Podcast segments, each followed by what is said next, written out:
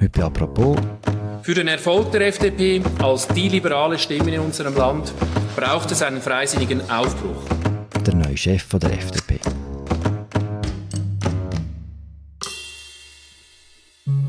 Der Aargauer Ständerat Thierry Burkhardt ist der einzige Kandidat für die Nachfolge von Petra Gössi an der Spitze vom Freisinn. Was hat er mit der Partei vor? Und ist der Thierry Burkhardt der richtige Mann, um den Freisinn aus dem Tief zu holen? Und damit herzlich willkommen zur schon hundertsten Folge von «Apropos» im täglichen Podcast vom Tagesanzeiger und der Redaktion der Media. Mein Name ist Philipp Loser und wir feiern unser Jubiläum heute mit der FDP. Und helfen dabei mit der Bundeshausredakteur Markus Häfiger, der mir zugeschaltet ist. Hoi Markus. Hoi Philipp, ich gratuliere dir und der Mirja Gabertuller also herzlich zu dem hundertsten und freue mich natürlich, da können heute dabei zu sein. Messi, Messi. Jetzt gehen wir zum Thierry Burkhardt. Für den Erfolg der FDP als die liberale Stimme in unserem Land braucht es einen freisinnigen Aufbruch. Das liberale Feuer von uns fünf werden wir auf die Fraktion, die Parteiorgane und dann sicher auch auf die Kantonal- und Ortsparteien übertragen können. Ich würde mich daher über eine Wahl durch die Delegiertenversammlung sehr freuen. Da haben wir gerade gehört, der äh, letzte und einzige Kandidat für die Nachfolge von Petra Gössi Markus, du bist an der Medienkonferenz dabei gewesen, wenn er seine Kandidatur bekannt gegeben hat. Hast du das liberale Feuer gespürt bei ihm? Ich finde durchaus, dass er mit der äh, gewissen Überzeugung angestanden ist. Er ist auch rhetorisch relativ ja, präsent, stark und hat das durchaus übergebracht und äh, man hat es wie auch ein bisschen gespürt, nonverbal. Ich glaube, er freut sich irgendwo auf den Job und das ist ja schon mal nicht so eine schlechte Voraussetzung, als wenn irgendein neuer Präsident so mit dem Grundtenor kommt, ja, irgendjemand muss das endlich übernehmen. Oder das finde ich schon, dass er überzeugt, ein überzeugter Liberalen ist, das, finde ich, äh, strahlt er schon aus, der Thierry Burkhardt.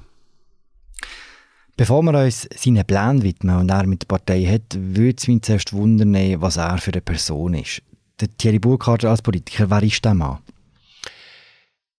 Er ist ein Aargauer, er ist ein studierter Jurist, Rechtsanwalt in einer Wirtschaftskanzlei im, in Baden.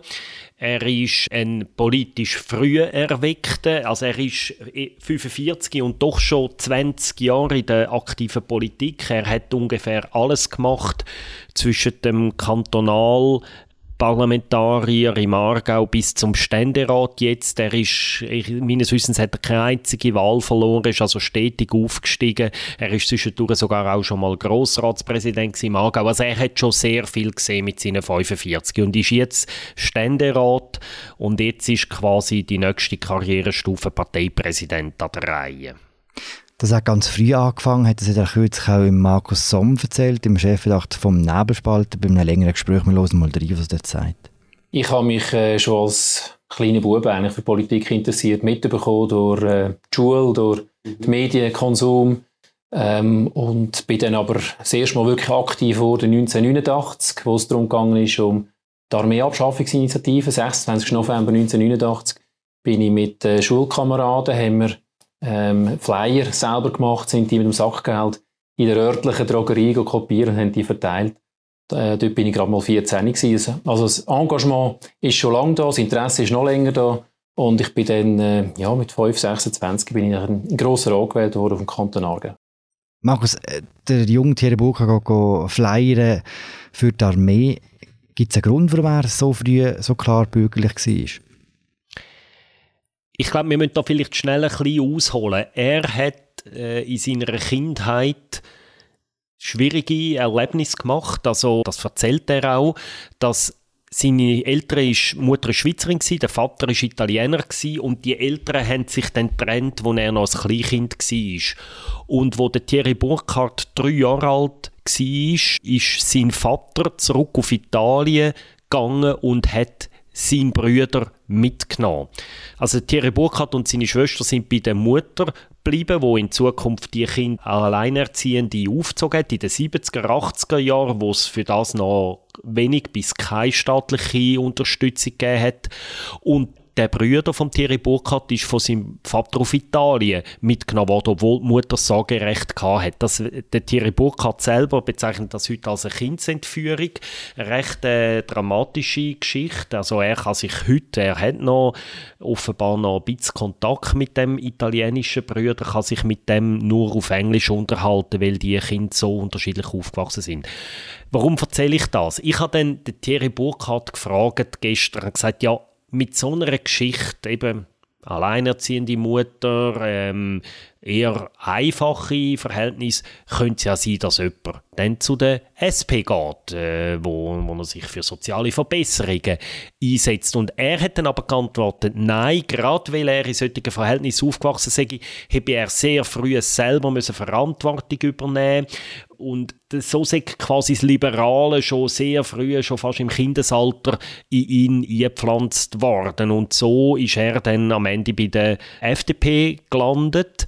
Er sagt dann auch eben, das haben wir vorher in dem äh, Einspieler gehört, dass das, was ihn dann äh, politisiert hat, ist die Armeeabschaffungsinitiative 1989, wo ihn dann wirklich so der Kick war, wie es heute zum Beispiel bei vielen Jugendlichen vielleicht eine Klimafrage ist. Bei ihm war es die Armeefrage. Von dort her, von der Armeeabstimmung ist sie ja konsequent weitergegangen. Das hast du uns gesagt, eben politische Karriere, auch politische Haltung.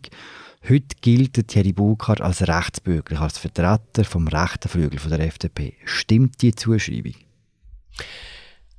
Was sicher stimmt, ist, dass er nicht ein Linksfreisinniger ist. Das ist garantiert richtig. Jetzt rechtsbürgerlich, ja, ich würde sagen, er ist sicher in der rechten Hälfte von dieser Partei. Er ist aber in den letzten Tagen, dunkt mich zum Teil auch ein bisschen zum Rechtsausleger, schon fast zum Rechtsabweichler, fast stilisiert worden. Man hat ihn so ein bisschen als Gegenpol dargestellt zu dem Luzerner Ständerat Damian Müller, wo man eine Zeit lang gemeint hat, der könnte dem vielleicht auch noch antreten fürs Präsidium. Und ich glaube, das ist dann doch ein bisschen, das Etikett ist doch zu stark. Die Realität ist ein bisschen komplexer. Ich habe gestern dann ein bisschen genauer angeschaut. Es gibt ja das Ständeratsrating, wo der Michael Herrmann und seine Forschungsstelle Sotomo jedes Jahr machen. Und das ist schon recht interessant. Zwölf FDP-Ständeräte gibt es und von diesen zwölf ist er auf der vierten Position von links. Also er ist nicht jetzt einfach der rechte Flügel von dieser Partei. Er ist es sicher in gewissen Fragen. Er kommt auch aus dem Aargau, FDP Aargau. Dafür muss man wissen, dass die FDP Aargau, ich glaube, man kann sagen, die rechteste FDP von der ganzen Schweiz ist wahrscheinlich. Das prägt ihn. Aber er ist dann doch in gewissen Fragen auch wieder auf einmal wieder überraschend pragmatisch. Ein Beispiel ist zum Beispiel gewesen, die Überbrückungsrente, die Karin Keller-Sutter eingeführt hat, die er unterstützt hat. Da ist er lange nicht mit allen einig in der Partei. Also er ist nicht jetzt einfach nur, er ist sicher ein rechter Freisinniger, aber er ist nicht irgendwie ein äh, Rechtsabweichler oder so. Das Beispiel mit der Überbrückungsrente ist interessant. Das ist eben das Projekt von der Karin Keller-Sutter und sie gilt ja als Vertraute von ihm, oder? Hat das auch mit dem zu tun? Also oder was genau am Ende vom Tages Motiv ist von einem Politiker, ob er ein Überzeugungsmotiv hat oder ob er am Ende vom Tag ein taktisches Motiv hat bei so einer Positionierung, das wissen wir ja letztlich nie. Aber ich glaube, man kann schon davon ausgehen, dass er einen relativ guten Draht hat, so der Karin Keller-Sutter. Und ähm, darum würde ich jetzt mal sicher nicht ausschließen, dass das auch eine Rolle gespielt hat. Hm. Wo wir genauen Bescheid wissen ist über äh, die künftige Ausrichtung von der FDP, weil da lohnt eigentlich wenig Zweifel daran. Er wird die Partei klar bürgerlicher ausrichten. Das hat er auch im gleichen Gespräch mit Markus Somm erzählt. Gerade unter dem äh, Fulvio Belli eigentlich hat man wieder versucht, eine klare strategische Positionierung einzunehmen, wo dann natürlich der Philipp Müller mit seiner bodenständigen, sympathischen Art dann auch weiter umgesetzt hat. Äh, natürlich unter Mithilfe von anderen. Und ich glaube, das hat dann auch gezeigt, wenn wir uns rechts von der Mitte, klar liberal, äh, auf, basierend auf, unseren, auf einem liberalen Kompass auch positionieren, dann äh, äh, haben wir Erfolg. Das ist meine Überzeugung. Und diesen Schritt oder diesen Weg müssten wir eigentlich wieder weitergehen. Er hat das auch gestern wieder gesagt, oder? Er spricht von einer wertebasierten FDP, weniger Zeitgeist. Das sind zwei Wörter, die er gebraucht hat. Und der Punkt ist einfach, er sagt bis jetzt überhaupt nicht, was das denn eigentlich konkret heißt. Also, wenn man das ihn so hört reden, könnte man meinen, Petra Gössi und ihre Parteispitze seien irgendwie äh, halbe Sozialdemokraten gewesen, was natürlich überhaupt nicht der Fall ist. Oder auch Petra Gössi ist eine sehr bürgerliche Politikerin. Sie ist vor ihrer Wahl zur Präsidentin am rechten Flügel von ihrer Fraktion und was er darum genau meint mit dem, was bürgerlicher heißt, das wird die ganz interessante Frage sein. Und gestern hat er auf diese Frage in konkreten Dossiers null Antworten gegeben. Mhm. Was er vermutlich meint, ist die Frage von der Klimapolitik oder dort hat ja Petra Gössi versucht, mit einer relativ spektakulären Wende im Jahr 2019 ihrer Partei einen grüneren, ökologischeren Anstrich zu geben. Und dort ist ja zum Beispiel der Thierry Burkhardt dagegen gewesen. Also er ist vor allem gegen das CO2-Gesetz gewesen, das am Schluss von der FDP unterstützt worden ist, mehrheitlich. Und dort ist es sicher eine starke Differenz.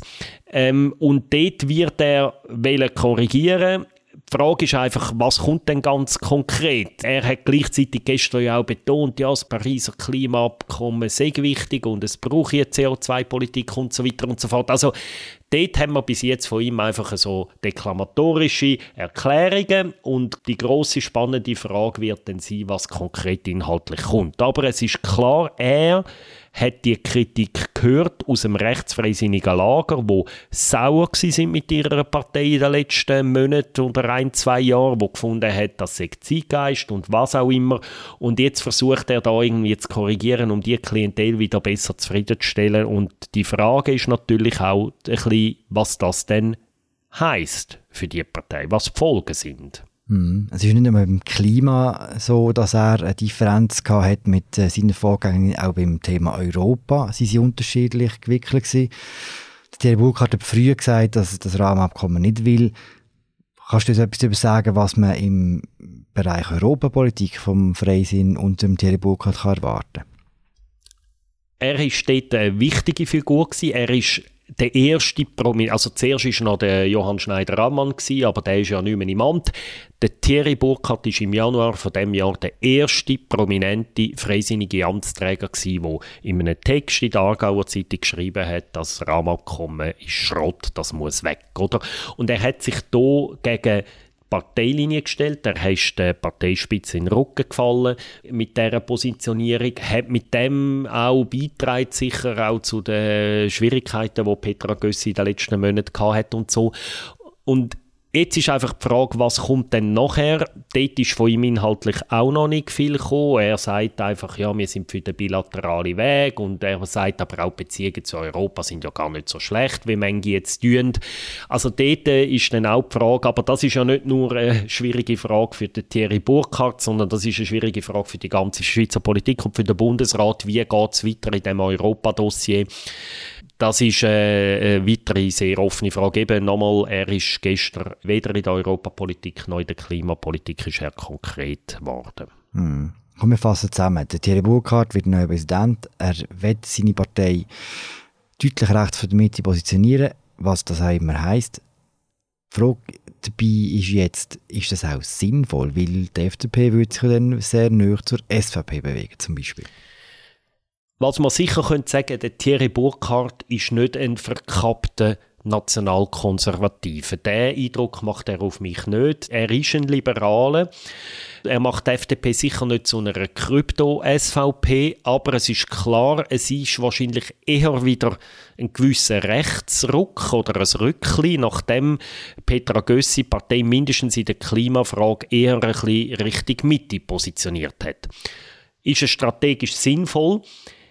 Es wird sicher Leute geben in der Partei, die glücklich sind über das, wo, wo mit dem Klima Thema nichts haben können anfangen wo, wo sich geärgert haben. Man hat ja auch gesehen, die Abstimmung über das CO2-Gesetz ist ja eine Mehrheit der freisinnigen Wähler hat Nein gestimmt. Also dort wird er sicher, von der klassischen Klientel wird er einen Teil können zufriedenstellen Das Problem ist aber einfach, Petra Gössi hat ja mit dieser Kursänderung versucht, die Abbröckelbewegungen am linken Flügel stoppen. Die, die eher weg zu den GLP, zu den Grünliberalen gegangen sind, die hat sie zurückheben und sagen, hey Leute, wir machen auch Klimapolitik, wir sind auch, uns ist die Umwelt auch ein Anliegen. Und die Frage ist einfach, wenn er jetzt, sagen wir, rechts kann den Verlust stoppen könnte, stoppen, der Thierry Burkhardt, ist die Frage, ob, ob er dann nicht dafür mehr Verlust hat auf der linken Seite, wo dann halt eher zu der Mitte oder zu den grünliberalen Wählern abspringen. Also es ist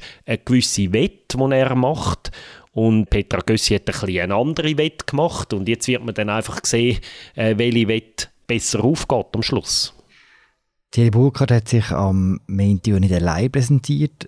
Mit auf dem Podium ist gerade eine ganze Schwette von Vizepräsidentinnen und Vizepräsidenten in Spee gestanden. Wer ist dort alles dabei? Das ist also bemerkenswert, das Team, das er da zusammenstellt. Es sind vier Vizepräsidenten, im Moment sind es zwei, sie müssen da extra die Statuten ändern, um das zu machen. Und was zuerst auffällt, ist das extrem tiefe Durchschnittsalter. Mit dabei sind der André Silberschmidt und Johanna Gappani.